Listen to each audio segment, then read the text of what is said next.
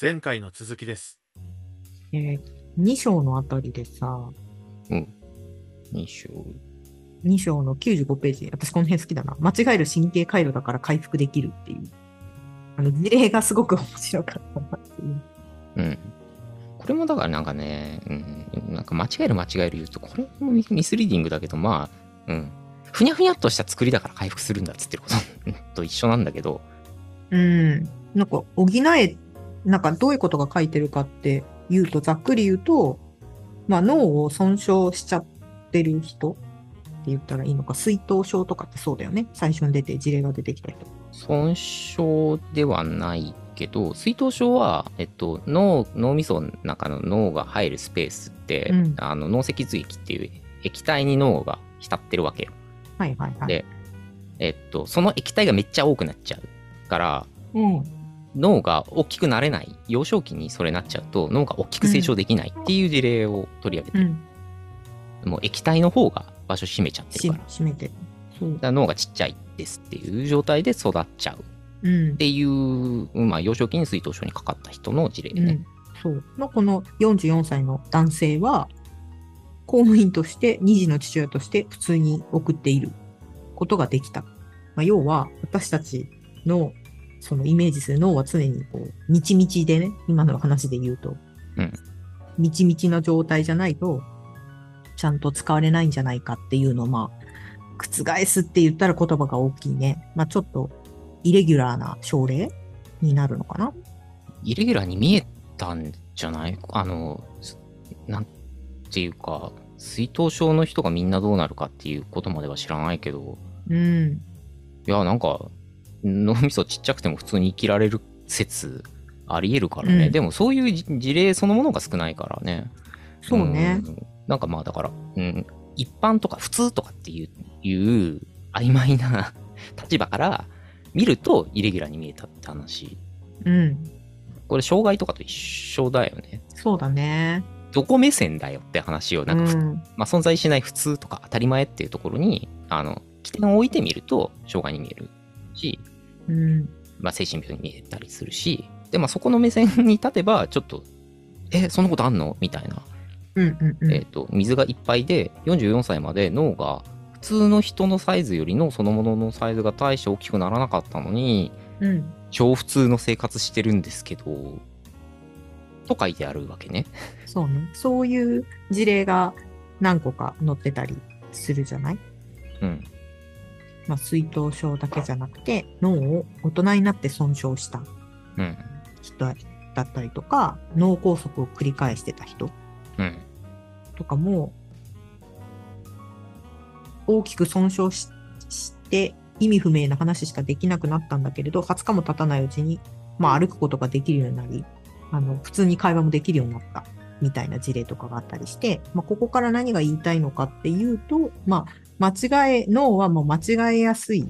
間違えるっていうことがさっきのね、話から言うと、あれかもしれまないけど。あ、ミスリーディングだね。 まあ、 あの、まあ別に間違えるでもいいけど、間違えるっていうのは正解がが社会側で決まってる場合な。さっきの普通と意味一緒だから。うんそうね。うん、まあ、間違えるというか。 まあランダムな出力が出ちゃうんですよっていう。そう。脳が完璧なコピーを持ってるんじゃなくて、基本的にランダムではあるから、そういうふうに若干、本来あるべき機能を持っていないような状態だったとしても、機能代償が可能になるんじゃないか、みたいな話が書かれてるよね。あーあー、なるほど。それを言いたかったのね。えっと、うん。うん、おもろいなと思った。出力の合ってる間違ってるっていう側面ですらなくて、うえんっ、と、構造そのものが結構曖昧というか、結構組み替え可能にできてんだよっていうこと。こういうのを可塑性って言うんだけど、可塑性って言葉本書の中にも出てくるんだけど、うん、うんと、これが回路だと思えばだけどね、よくうんし神経回路とか言ったりするから、うん、うん、まあ回路だと思えばだけど、配線し直しがめっちゃできるのが脳です脳なんですねっていう。うん。で、これは、えっと、機能って面で見れば回復と映るだろうし、そうだね。物理的に起こってるのは配線外。うん。でも、で、パッと見、事例から見ると、脳梗塞を起こして、右半身不随になって喋れなくなったけれど、まあ、配線が、組み替えが変わったことによって、うん。まあ、ある程度動けるようになり、前までとは言わないけれど喋れるようになったっていうことが、まあ、み外側としては怒ってるってことです。そうそう他人から見ると機能に見えるから、まあ、機能回復って言い方はするよね。で、他の部位、今までやってたやつと違う部位が、それを、部位って脳の中の部位ね、がその処理を担ってるから、機能代償ってうん。いう名前になっとるわけね。あ、こんな風に、こんな風に代償してくれる、してくれるする事例も起こりうるんだなって思った。絶対そうだと思わないけど。まあね、おあの、おこ、絶対怒るみたいなことだったらラッキーなんだけど、そうじゃないからね、脳損傷で、で、やっぱ重大な障害が出てしまった後に回復しない人もいるんで、まあ、希望のある事例だけど、 まあ全部じゃないっていうのもね、うん。まあだから気は、気をつけるのは気をつけようねって。だからその辺も結構なんかランダム、ランダムというか 配線が、でもそのさ、配線がね、どういうふうに、要は入れ替わっていくかっていうのもわからないわけ。わかんない。ない。うん。わかんないんだよね。だかうらん本当わかんないから、あの、超絶複雑だから、みんな思ってるよりめちゃくちゃ複雑だからなっつってこの本閉まるので、あの、オチはね。うん。お前らなんか簡単に右脳左脳とか言ってるけど、そんなもんじゃねえからな、み たいなところあったよね。ざっくり。まず場所と機能が1対1で対応ししてると思ってたり、ニューロンだけが関係してると思ってたり、性別で組成が違うとか思ってたり、そうじゃねえんだよ、みたいな話から、もう多重に複雑だから、本当に。あの、1要因、2要因、3要因だけの話じゃない複雑性なんで、よろしく、みたいな感じで、この本終わるんだけど。そうそうそう。なので、そんな簡単に右脳左脳とか、ゲーム脳とか勝手なこと言ってんじゃねえよ、みたいな。うん、まあね。まあ、なので、どう回復するかについてとか、その機能の面でね、どう回復するかについては、メカニズムが分かってないので、不明とし、現在は不明としか言えない。もしかしたら、100年後とかに、うん。こういうケースの場合は、機能代償が起こりますっていうのが特定できるかもしれないけど、今時点ではね、うん。わからないよねって。今時点だと分かんないんだけど、分かるように努力してるのが、まあ、あの、今のところの研究者なんですけどね、うん。ってとこだろうね、作者に言わせると。そうだね。あ、でも、機能代償の例でね、えっと、うん。ちょっと極端な例で、えっと、はい子供の頃に水頭症になったみたいな話じゃなくて、後天的にうん。なんだけど、えっと、視覚を失った人が、目目、うん。視覚を失った人が、うんと、視覚を処理してるのって視覚野だと言われてるのね、そ一応。でもそんなに一対一対応してるわけないんだ けど、う。そうね。えっと、でも多くのうん処。理、視覚に関する多くの機能を担ってることは間違いなくて、1対1だじゃないっつってるだけなんで、うんうん。何もしてないとは言ってないんだよ。うん視覚や。は、視覚の仕事はしてます。視覚の仕事だけだと思うなっていうのが著者の言ってることうん。だし、それは機能同士が複雑に多重に絡み合ってる構造体だからねって、はい。そうね。お茶で著者は言ってるだけなんで、視覚の仕事はもちろんしてるのよ。視覚やは。うん。で、視覚を失って、えっ、と、視覚屋が、まあ、視覚の仕事をしなくなるわけじゃん視覚を失うと。まあ、に入力刺激がなくなるじうゃん。ん。少なくとも入力された、うん。えっ、と、視覚処理っていうのはしなくなって、今度聴覚頼みになってくるわけよ。そう、はいはいはいそういう人。まあ、今、俺が紹介してる事例って、聴覚頼みで生きていかなきゃいけなくなった人うん。の事例なんだけど、したら、聴覚屋っていうのは、まあ、あるっちゃあるんだけど、うん。もともと一次視覚野だった場所に聴覚の仕事をする領域が新たにでき始めて元視覚野が聴覚の仕事までやるようになったっていう。へえ。でまあね、もともとの聴覚野もあるので、まあなんていうか、聴覚の仕事できる場所が脳にまあいっぱいできたよってことではある。うんそれはやっぱ前より聞きやすくなったりするし、やっぱ耳から入ってくる情報の処理が以前より、まあ、すな解像度が上がったって言ってんのかなみたいな感じなのかな。まあ出や、うん、出方はわかんないんだけど、それ本人うんうんがそのそうね。まあそれはわかんないけど。聴覚頼みで生きていかなきゃいけなくなった後に実感どうですかって聞いてもその前と比較できないんでわかんないと思うんだけど、うんあの、推測できるのはね、まあその事例の本人の語りっていうのはの残ってるわけじゃないんで、うん、推測できるのは解像度っていうかまあ、分解能が上がった可能性もあるっちゃあるんだけど、えっと、聴覚に基づいて、例えば聴覚情報からうんえーと視覚に近い像を想像する力がめっちゃ強くなったとか、はいはいはい。うん。立体物のこうだうんちょっと例え悪いんだけどすごい例え悪いんだけどコウモリみたいなコウモリって超音波出してその立体物が周りにあの、跳ね返ってくる音で、あの、距離を測るっていうそね。うそうレーダーと同じ仕組みになってうるんんうだんよね。うんえっ、と、自分の声を発して、レーダーをうん、コウモリはやってるわけだけど、別にまあそれ以外でも、音の反射で距離感とか形とかを、こう、うんうんうん。こんなものなのだろうっていう風な、えっ、と、像を想像するっていうことは、まあ自分が声発しなくても、まあできるっちゃできる場合もあるじゃない。あとは物を叩くとかね。うんうんまあだからもしかしたら触覚の、触覚の方でも同じこと起きてるかもしれないんだうけんど、うんうんだからなんか起こりうることとしては、あの視覚がやっていたことを聴覚でもう補填できるような機能発達が起きててもおかしくない。これ相当。うんうんうん。なるほどね。でも物にぶつからずに歩くために実は聴覚も結構いいあの機能を果たしてた。でもそれは、 まあ本人にとってのすでに当たり前になっちゃってることだから、なんか変わりましたかって聞いても多分わかんないと思うんだけど。うんうんうん。とか、なんか考えられることはいっぱいあるな。聴覚を利用してできることの種類が増えちゃったパターンを今俺説明したんだけど、ああ、なるほどね。なるほど。うん。うんうんうんうん。単純な、あの、聴覚の、もともとあったやつがすげえ、す、すげくなったぜ、以外にね。うんうんうん。なるほどね。あと、まあ、目が見えない方でもね、なんか人の顔触って、あ、これはフィクションの中での話ね。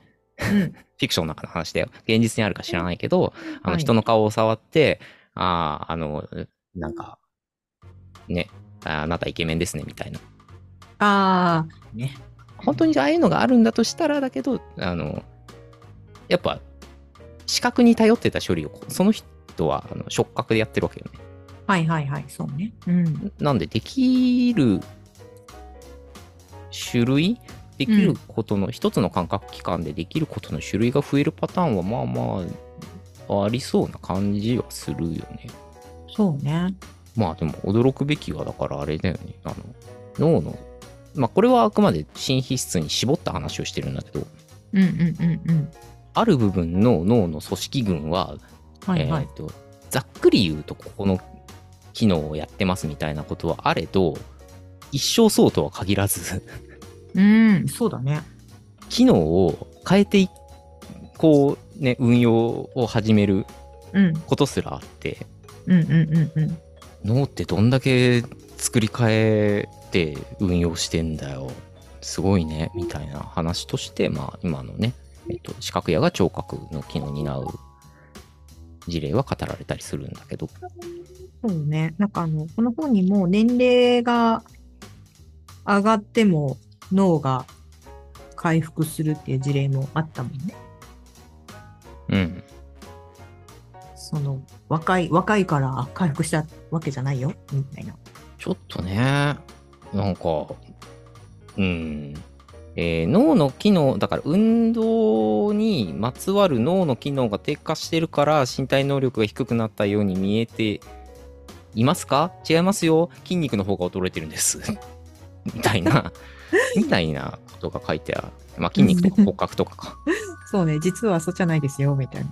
だから他人からは見えませんよねだって筋肉とか骨格が衰えちゃったら運動するための脳の機能がうん。残っててもうん。母親側がそれに対応できないんだからそれはなんか運動機能衰えたように見えますよねみたいななんかまあそういうこと言ってる箇所があった。確かに。 だからだからおばあちゃん体鍛えたらどうなるんだろうって思うよなこれ骨格筋肉が発達したらすげえすすげくなるのかなおばあちゃんうちのばあちゃんもあ寝ぼす、寝ぼす系祖母が、うんおばさんが。うん すごくなんのかな走ろうぜって言ったら走れんのかな一緒に走るなんじゃないあやだやだ俺が走りたくねえわいいや でもなんか、アルツハイマーの話もちょっとだけ触れてるけれど、うんなんだっけ、えっ、と、まあ、脳の萎縮だっていうじゃない、アルツハイマーって。でも、脳の萎縮の程度と認知機能の低下は必ずしも明確に対応していないって書いてたから、うんこれは、あの、やっぱりこ う、骨格、もしかしたら筋肉でフォローできるかもしれないよね。筋肉万能説。筋肉万能説。だって、やっぱり、うちのばあちゃんも亡くなったけど、うちの祖母がね、あの、寝たきりになってから、やっぱ急激にボケたもんね。別認知症じゃなかったのよ。認知症じゃなかったんだけれど、もうん。う本当に亡くなる半年前ぐらいかなに、あの、ちょっと起きれな、怪我しちゃって起きれなくなって、やっぱそこから急激に私とか母のこととかもわかんなくなっちゃったから、うんうんうんうん。急激に悪化するから、やっぱりあ脳ー脳と筋肉、筋肉まあまあ筋肉筋肉っていうかまあねあの、身体機能うんうそうね身体であったりその身体が動くということは活動の種類が多彩になってくるからそうだよね。会話を交わす人の人数だって全然違うだろうし向こうから来てくれた人以外と喋れるからねそうだよね。見える景色で入ってくる情報量全然違うもん全然ね違。う、うんだからまあね筋肉骨格だけじゃないかもしれないけど総合的にうんなんか体の自由が効かなくなってから早かったねってこう不謹慎な話だけどそのうんよねく聞き人ますよのね。こうね老衰された方の,、うんあの話とかで聞いたりするよね、うんうんうん、する、する。すごく多い。だから、もうそれこそ短絡的に言うと、や っぱりなんか筋力衰えると、ボケが早いみたいなことをさ、うん言いがちだけれど、まあ、それがゆ唯一じゃないけど、でも、鍛えといた方がいいねっていうのは、あの、数ある要因のうちの一つね。数ある要因のうちの一つとして、えーあるかっていうと、あるでしょって話だ から。そうそうそう。だって、損傷から回復した高齢者は、共通していることは、損傷前も体を使うことが多く、筋骨格系が丈夫であった。また、損傷後も積極的に体を動かしていた。から、やっぱり、 まあ、ここで、だからイコールってわけじゃないんだけど、まあ、要因としてやっぱり筋肉は正義。うん。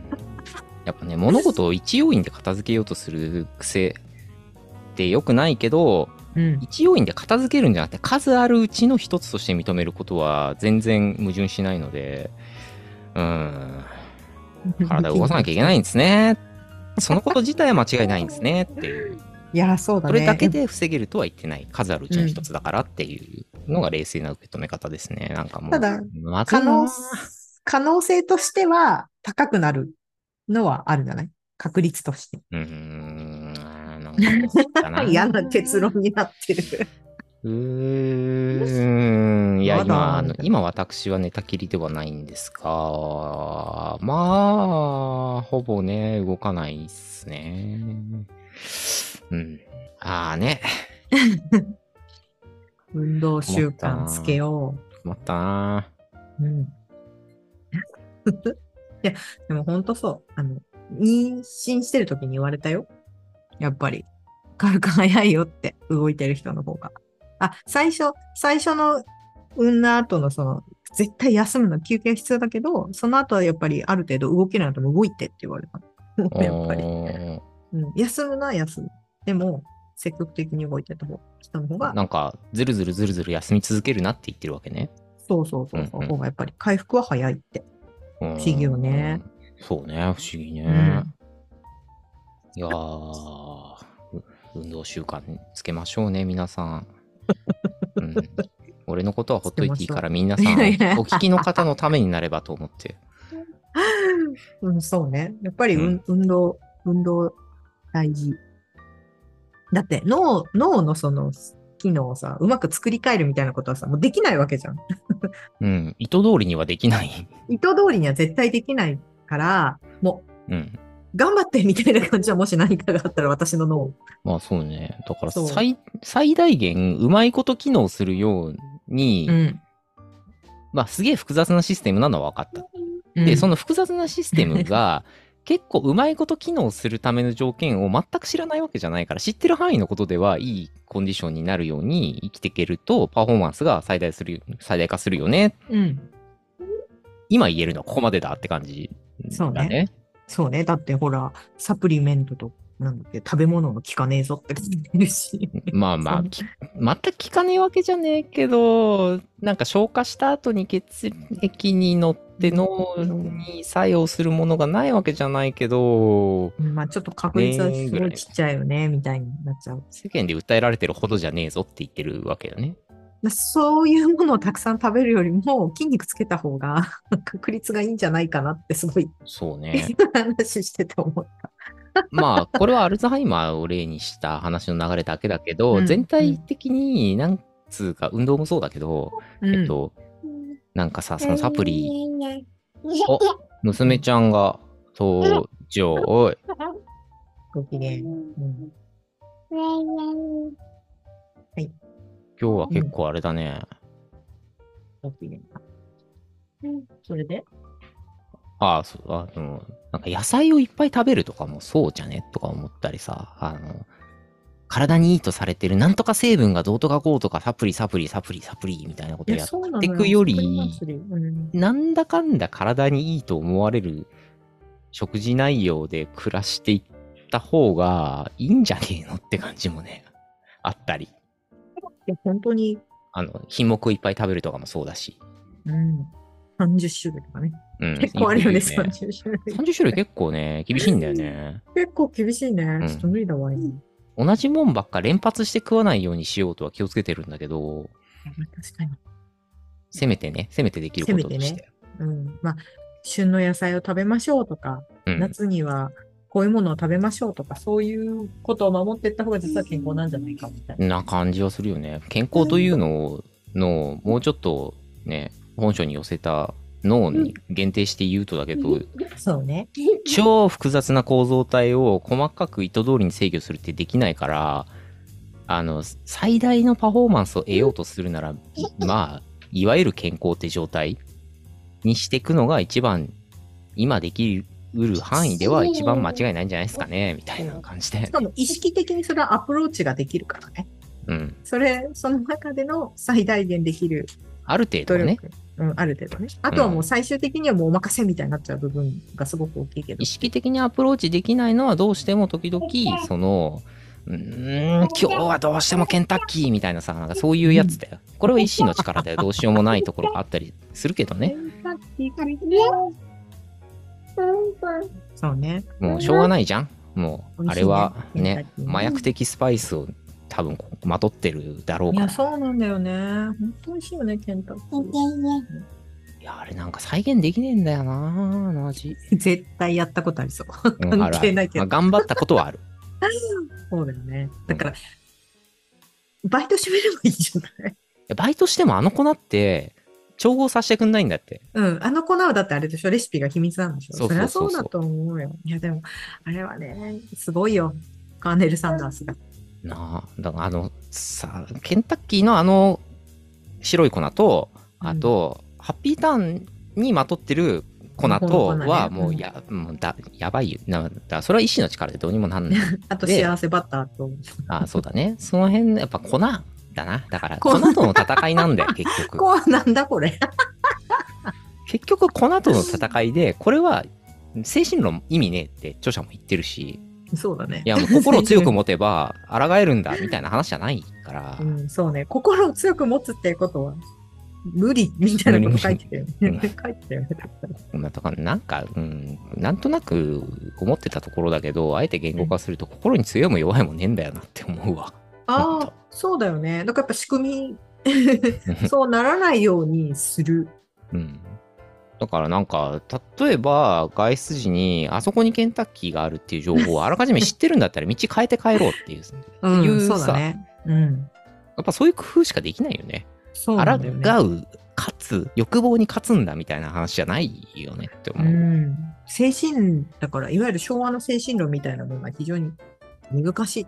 うん頑張ればできるとか。ねえ、実際問題あんまりうまくいかないかもねって思うね、その手法。そうね。うん。1回、2回はうまくいくかもしれないけどね。うん。うんまあ、それでもね、うまくいった経験が、あの、自分のこう、なんだろう、自尊心の高揚につながるとかっていう経験を結構、コンスタントに序盤したら、それ続けられるかもしれないんだけど、ああ、そうね。なんか報酬それっ自てや体つが、でしょそうそう、うん自分で生む報酬としてできるんで、うん。まあそういったケースでない限りはね、なんか万能なものとして気合とか根性とかに期待するのは、ちょっとね、行き過ぎだよねって。そうだね。うんあ、これあの、外を歩きながら聞いてる方がいらっしゃいましたら、コンビニとファストフードを避けて家に帰ってくださいね。いやー、結構大変だと思うよ。今の、この現代の。そしてそうやって、ルート変えることによって運動量が上がる。はは、もう素晴らしいね。あナイスソリューション。すっごく、あの、地方の田舎の方に住まれてる方は簡単かもしれないけど。 うん、もともとないみたい。ああ、そこそこそこ。だから居住地域によるよね。うんその、居住地域避けなきゃいけないものの種類が、うんあ、の、もしかしたら別のうどん屋とかかもしれないし、そうね。ラーメン屋とか。ほら、うん私、ラ地方のラーメン屋もな動画見るの好きだから。そうだね。 そうだね。好きですね、あなたね。はい。楽しい。話がそれにそれたけど、皆さん、やっぱ筋肉鍛えましょううんっていうのと、無理やり、無理やり、無理やり何かを欲望から自分を遠ざけるっていうのは結構厳しい。欲望に勝とうとしないで近づかないっていう仕組みの方が、ああ、そうだね。まあ実際問題はうまくいくかも。そうだね。うん。かもしれないっていうところうんです。うん、で、短絡的思考には気をつけましょう。そうね、本当短絡思考がないと、短絡思考ができなきゃ多分原子の世界では、あの、エネルギー消費型うのんシステムになってしまって、あの、生存においてはきつかったろうから、うん。まあ、ある意味ではそれは進化的にはしょうがないので、使用です。使用は開き直るのではなくて、それはそうと知った上でうまく付き合いましょうっていうのが、スタンスとしてはおすすめですね。この本、まあ、最後になっちゃうけど、ねぼちゃん、読んでみて、うんねぼちゃんはどうだったうん、全体的に少し、あの、やっぱ、売らなきゃいけないから、著者の意思じゃないかもしれないんだけど、ミスリーディングな見出しやタイトルはあったけど、うん。えっ、と、でもそこが、あの、ちょこちょこ目立つだけであって、全体的にはすごく、あの、いい本だったし、説明も、あの、なんだろうな、話広げすぎずに、うん。うん。詳しい話をししているがゆえ、ページ数もそんなにいっぱいにはならず、済んでるので、うん。あの入門にはとてもいい本だと思います。うん。難しすぎない。その、私、こういう生理学とか、いわゆる脳の機能とかについてのとか、実験については、あんまり知識がない方だけれど、それでも読めました。じっくり読むことができた。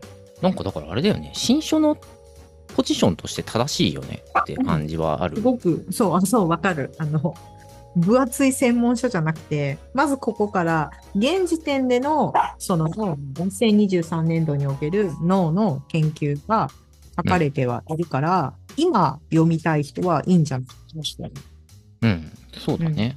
えっと、で、ある程度知識がある人は、単純にこう、な復習と、あの、多少のキャッチアップうんうん兼ねてでも読む価値はあるし、うん。うん。あの知識構造の整理、これ記憶の話として少し、あの、うん。本書にない部分を解説しておくと知識とか記憶と言われるものは、うん。あの一定量抽象化もされるしうんあ、と、物同士が連合するうーんとはいはい関連付けされて保管される、うんうんうん。だから記憶って、えっと芋づる式に思い出したり、えっと記憶記憶法であの物語を作るとうん。無意味な数字の羅列も覚えられるっつってあのメモリースポーツをやる人たちはそういう手法で記憶術をあの駆使したりするんだけどはいはい。あの記憶の利用の仕方を、まあ、知識っていうならば情報同士がうまくこう整理されたり引き出しやすい形で連合したりっていう風に、まあ、自分の頭の中の情報をあの適宜整理していくっていう活動は一生必要だと思うのねそういう意味ではうん。多少知識がある人でも、この本読んだら、それはそういう意味がね、まあ、新たな整理の仕方とか、ちょっと雑だった部分、うん。あの、整理として精度が上がったりとかするかもしれないんで、うん。えっ、と、初学者ももちろん、ただ、よほどのプロじゃない限りは結構いろんな人にはすおすすめかなって思う。そうだね。あの、後ろに参考文献もしっかり書かれてるので、まあ、これだけじゃなくてもっと深めたいんだったら、まあ、桜井先生ね、まだ桜井先生の論文だけじゃなくて、いろんなね、本が。あーまあ、これ引用文献が書いてあるんだけど、ただどこの部分がどう引用されてるのかわかんないっていう、新書ならではの問題があるんだけど、 まあ、専門書じゃないからしょうがないね。うん。でもなんか結構面白そうな本があるなと思った。うん。そうね、そうね。進化思考入ってるね。うん。ちょろっとだけ触れてたからね。 そう、ちょっとだけ触れてたりとか。まあこれもさ、マーケティングワードとして進化思考を振り回すような本とかもあったりするし、なんかもうなんか、振り回されないでね。ほんと、単純な話に。なんとか思考みたいな本結構危ないからね。 そう、だけどこの本は大丈夫だと思います。 大丈夫というか、まあ、タイトルはちょっとミスリーディングされちゃうけど、あのすごくよくやっぱり選ばれ、書評とかに書かれてただけあるなってすごい思った。 うん。うん、いやいや、なかなか良かったんじゃないですかね、これは。えっ、と、値段も1000円はしませんし、そう、えっ、提案しとませ税、んし税込みだと1000円超えちゃうけど、まあ、うん、本体価格で言えばね、1000円しませんし、スノークラッシュより安い です。安いし、いいと思う。特に入門としては。だし、今のその脳を研究している人が、まあ現代のそのなんとか脳についてどう思ってるのかとか、バサッと書いてて面白いです、後半。うん。で、網羅性があるわけじゃないから、なんかこれ一冊でマスターみたいなことは、うんあの、ページ数的に期待しないでねっていうことだけは。200、220ぐらいかな、実質的に。そうね。うん。なんで、あの、新書なんでって、分かってると思うけど、新書読む人分かってると思うけど、新書なんで、うんむしろそうやってお気軽に手を出してもらっ見ててもくださいっていいんじゃないかと思います。うん。はい。じゃあ、こんなところで、今月の読書感想会でしたっていう。じゃあ業務連絡をしますよ。はーい。とあ、定型文変えてない。